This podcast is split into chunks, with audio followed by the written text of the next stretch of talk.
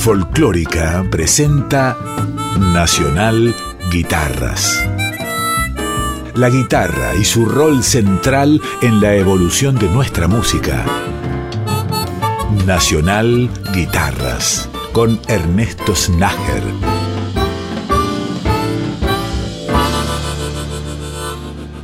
Bienvenidas, bienvenidos a Nacional Guitarras, un recorrido por la geografía musical de nuestro país a través de la guitarra, ese instrumento maravilloso que nos apasiona. Para comenzar este capítulo 2 vamos a recordar al guitarrista genial Horacio Castillo. Esta es una de sus formaciones emblemáticas, el Puente Trío, junto a Pablo Ayala y Yunes Paiduj.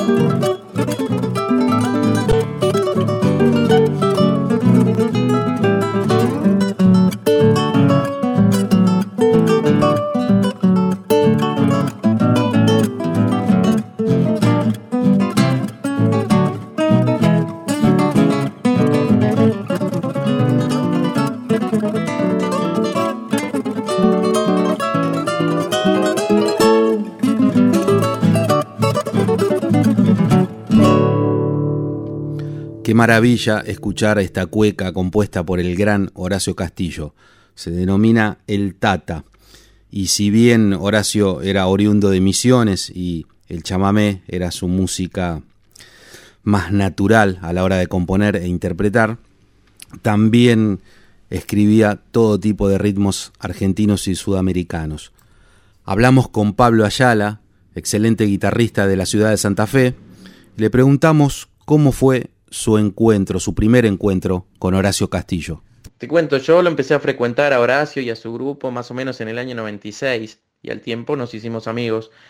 Eh, lo que recuerdo es la frescura y la condición de Horacio de ser un gran multiplicador de la música. Él siempre estaba trayendo música nueva, era una cosa así diaria de traer, a lo mejor, no sé si descubría algún guitarrista, orejear alguna cosa de ese músico y traerla para que, que la compartamos, que, que lo estudiemos, o cosas que iba componiendo, experimentaciones o pruebas en esos estilos que iba conociendo. Eran los años ¿no? de la vida de estudiante y de formación. Eh, y bueno, en el, en el año 2001, en octubre del 2001, me convoca ya como en un plan un poco más formal para que nos juntemos con Yunes y empecemos a tocar unas músicas que estaba haciendo arreglos para trío de guitarras. Él ya tenía, ellos ya tenían el grupo La Tríada, ya, ya tocaban juntos desde bastante tiempo antes en el conjunto chamamecero, pero bueno, le apareció esta intención de, de hacer música eh, exclusivamente con guitarras.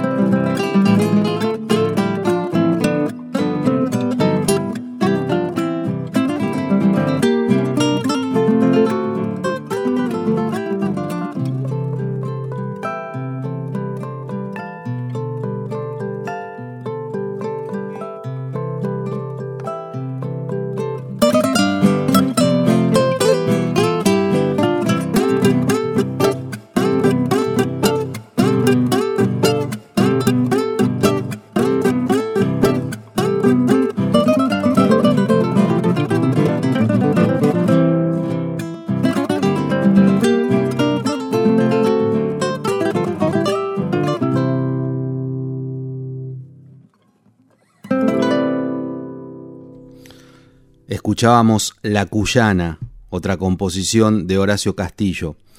Continuamos hablando con Pablo Ayala acerca de El Puente Trío. Fue un grupo que tuvo una vida relativamente breve pero muy intensa.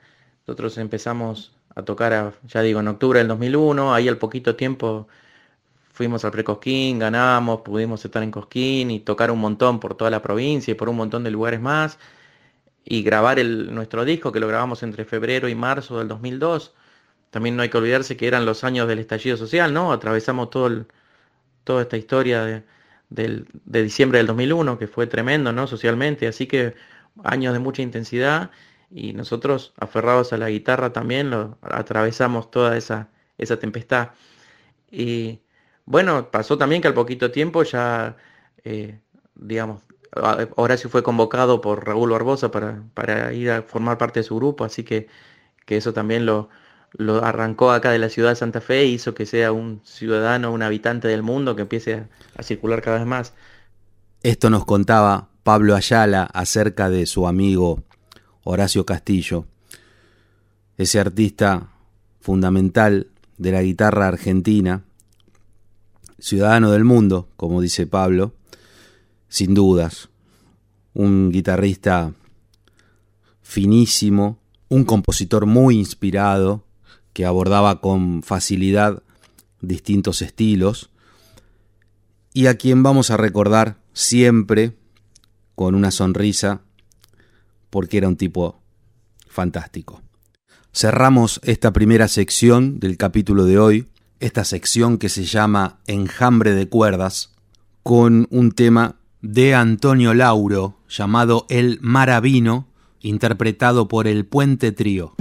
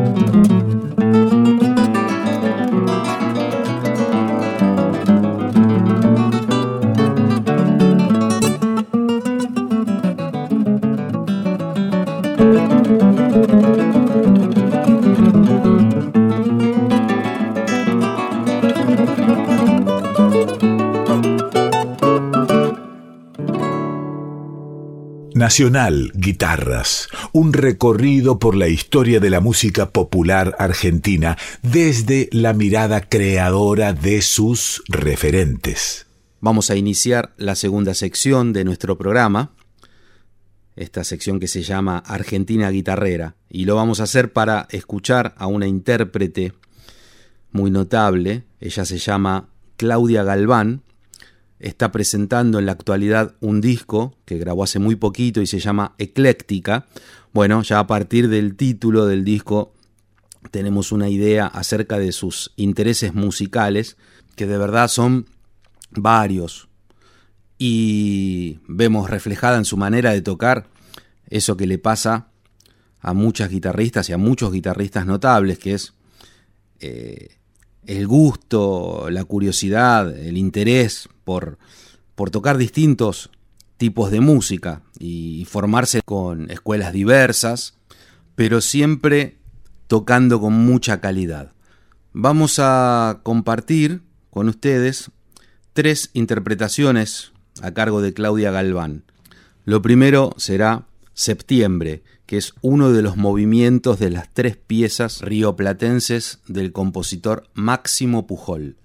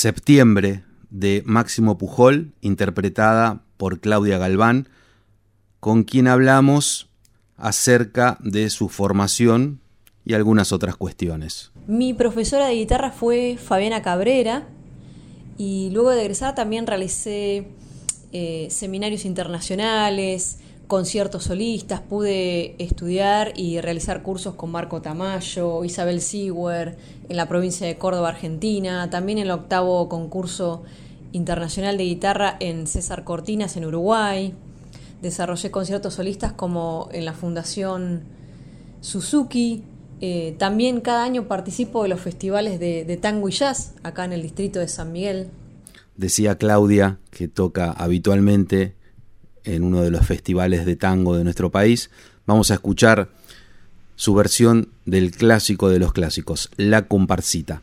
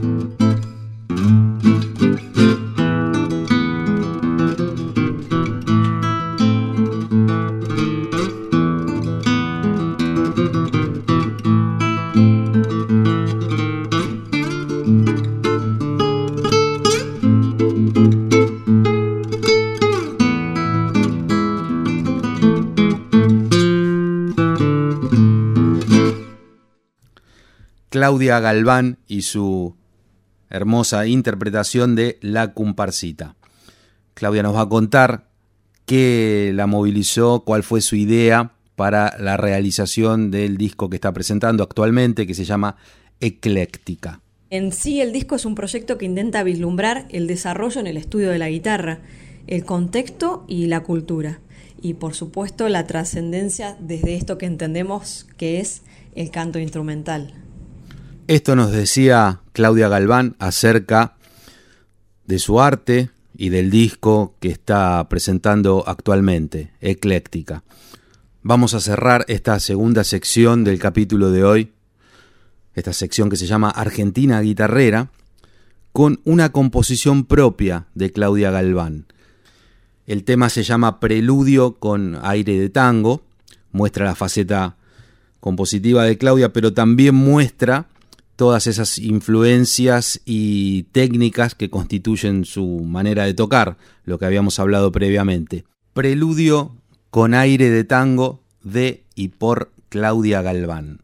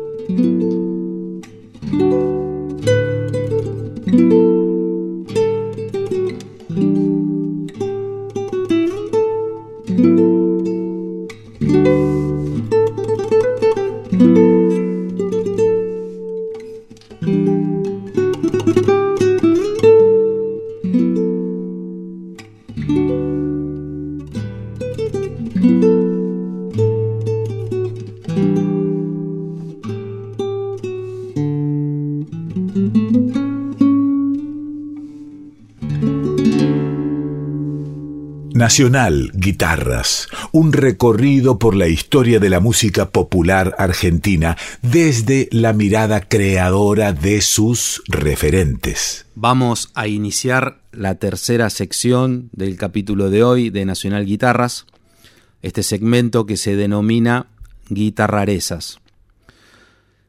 Y estas supuestas rarezas eh, no lo son tanto, y, o mejor dicho, no, no quiero hacer referencia exclusivamente a, situaciones raras, sino tal vez a, aquellas que salen un poquitito de, de, lo más habitual que conocemos del instrumento o de los, de los y las guitarristas.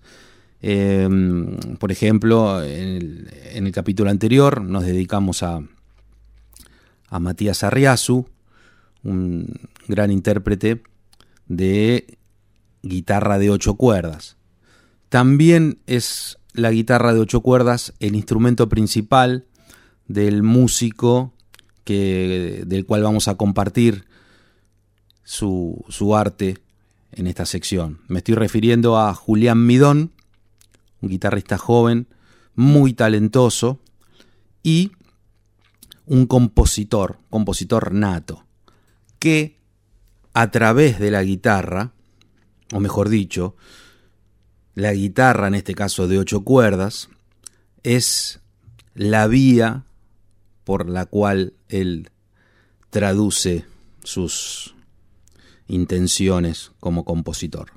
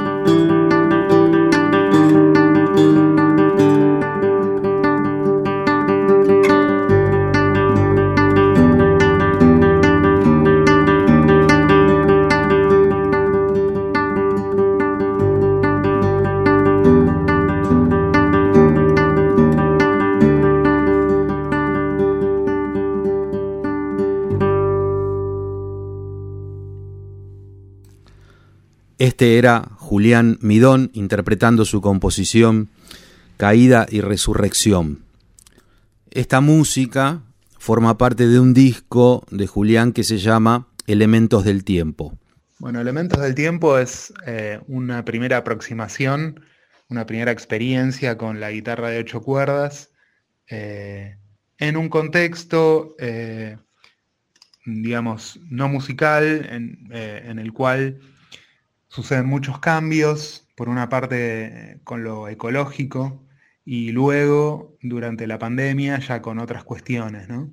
Entonces, nada, se da un poco una observación de, este mundo de cambios que estamos atravesando eh, y bueno, plantea un poco una necesidad emocional de, vuelta a, los orígenes, a, cosas más sencillas, a los elementos, al viento, al agua, al fuego, eh, a la tierra, al espacio.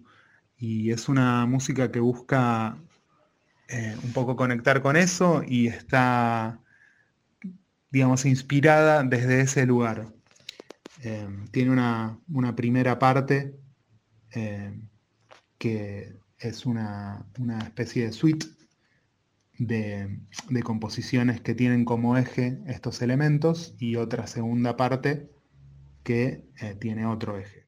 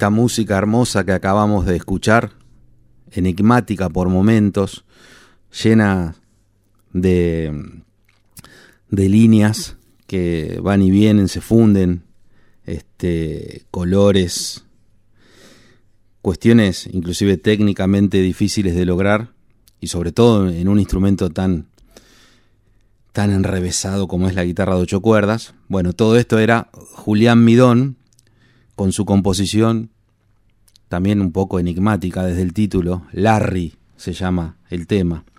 ¿A quién se referirá? Cada uno Y eso es lo lindo de la música instrumental. Uno puede hacerse su película acerca de qué está queriendo decir con el título el autor. ¿Qué Larry será? Yo me hago toda la ilusión de que se refiere a Larry Fine, el de los tres chiflados, pero lo más probable, seguramente estoy equivocado. Y no importa. Se dieron entonces dos grupos de piezas que conforman el disco. Eh, un primer grupo que, tiene que ver con, esto de los elementos y un segundo grupo de piezas que fue eh, compuesto durante la pandemia, durante todos esos meses de confinamiento y bueno, un poco de, introspección y cuestiones eh, que, sucedían a mi alrededor, ¿no? En ese alrededor acotado y en esa visión acotada. Entonces hay algunos vínculos con eh, eh, sensaciones con los vecinos, con, qué sé yo, bichos que andan dando vuelta por la casa, con fechas que son importantes para uno, con recuerdos, con la memoria, eh, con todas estas cuestiones que tienen que ver con, el meterse para adentro y, mirar, mirar a ver qué hay, ¿no? Así que bueno, son esos dos grupos de piezas, uno que tienen más que ver con eh, los elementos y otros que tienen más que ver con esto de la memoria, el presente y el pasado.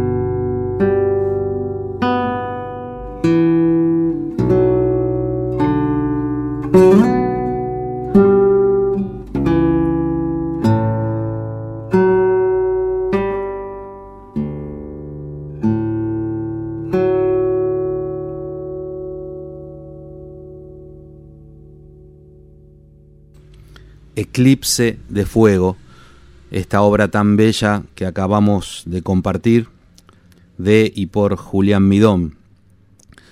Suena tan, tan natural, tan musical lo que toca, que podemos llegar a pensar muy erróneamente que es fácil lo que está haciendo. Eh, él lo hace sentir fácil por la musicalidad y por la destreza con la que toca su instrumento de ocho cuerdas, que es muy complicado. Y va surfeando todo tipo de dificultades, una principal muchas veces en la guitarra, que es la de generar la ilusión de la polifonía, y resuelve muchos asuntos técnicos con gran destreza y musicalidad sobre todo. Eh, hablamos con él casualmente acerca de la guitarra de ocho cuerdas, cómo nace esta idea de ampliar el rango del registro de ese instrumento. Eh, ¿En qué cuestiones pensó, básicamente? La guitarra de ocho cuerdas la incorporo eh, un poco porque la búsqueda fuerte mía con el instrumento es la composición eh, y busco un poco expandir las posibilidades, el rango, las tonalidades, las texturas, las armonías, eh, los pedales, los graves. Eh, incorporo esta guitarra que fue hecha por, el luthier Rodolfo Cuculelli. Eh, al principio, bueno, me desayuné con que ir, ir, y probar una guitarra de ocho cuerdas era bastante, una experiencia bastante rara, porque hablando así rápido y mal, no, no pegaba una cada vez que quería tocarla, entonces no me daba cuenta si, si me interesaba el instrumento o no. Eh, así que probé varias, fue, un proceso. Eh, esta me gustó, la había hecho Rodolfo para, otra, para otra persona que al final no, se concretó.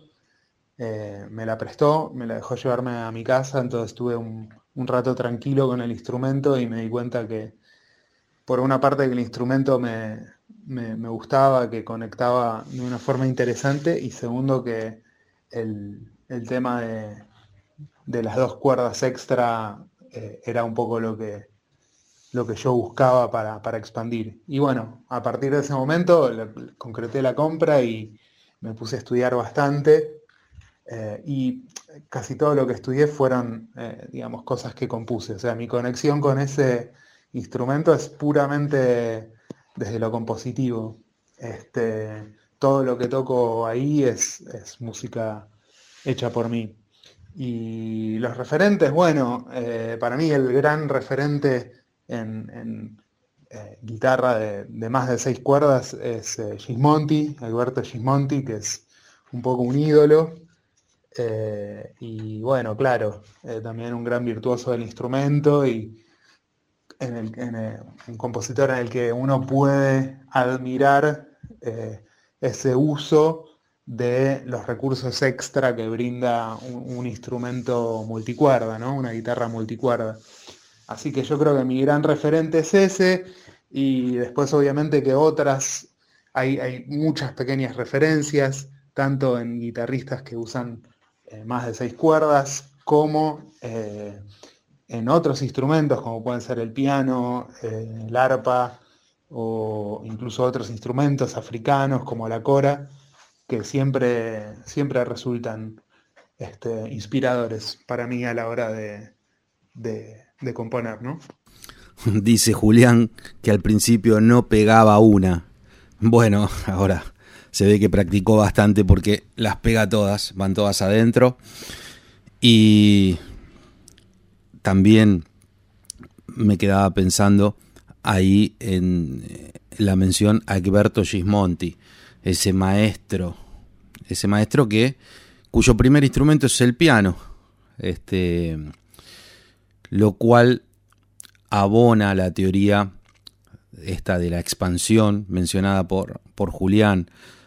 Él decía que, que también en eh, sus influencias para el desarrollo de la técnica y el abordaje del instrumento, incluía el, escuchar a otros instrumentos. Y bueno, la idea como que termina de cerrar perfectamente cuando él menciona como principal influencia a Alberto Gismonti. Nacional Guitarras con Ernesto Snager.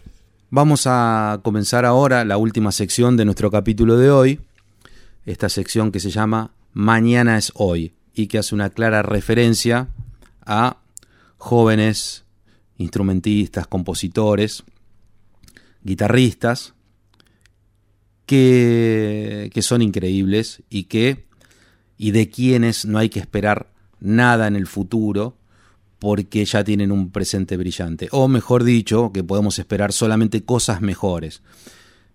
Es decir, no es necesario que transcurra ningún tiempo ni hay que pensar en un futuro para obtener de ellos una música este, genial. No, no, eso ya está sucediendo en este momento. No hay ninguna excusa o argumento o contratiempo que nos impida disfrutarlos al máximo en este preciso instante, en el presente. El compositor que vamos a, escuchar y a compartir se llama Tomás Fraga. Es un guitarrista notable, es un músico brillante, Tomás, muy joven, muy joven, este, pero que ha sido músico desde toda su vida.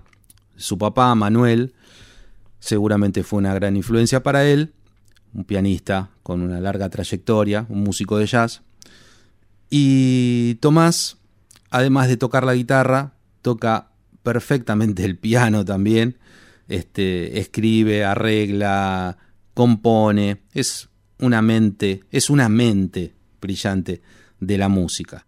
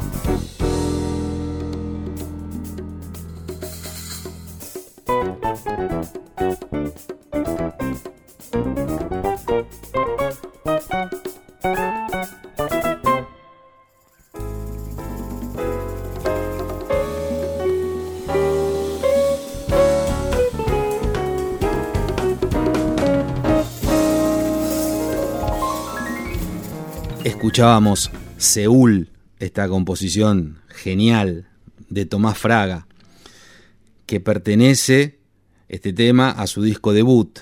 Bueno, y en Seúl también contó Tomás con un equipo, con un seleccionado de músicos muy tremendos, integrado por Álvaro, Álvaro Torres en piano, Andrés Pelicán en bajo, Oscar Yuntahijo en batería, Quintino Chinal percusión, y Tomás que se hizo cargo de la guitarra, de escribir la canción y los arreglos. Vamos a finalizar el capítulo de hoy de Nacional Guitarras disfrutando de una canción más de este joven mega talentoso, Tomás Fraga.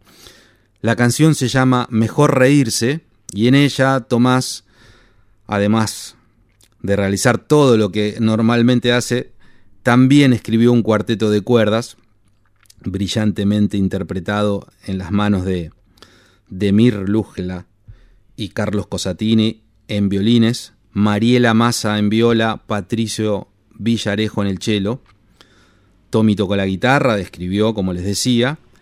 También esta canción cuenta con la participación de Gabriel Santequia en el clarinete, Tomás Fares, otro joven brillante en el piano, y la sección rítmica que se completó con Pablo Mota en contrabajo y Oscar Yunta en batería. Soy Ernesto Snager y les agradezco de corazón que hayan compartido conmigo esta hora de música tan bella. Nos despedimos con Tomás Fraga.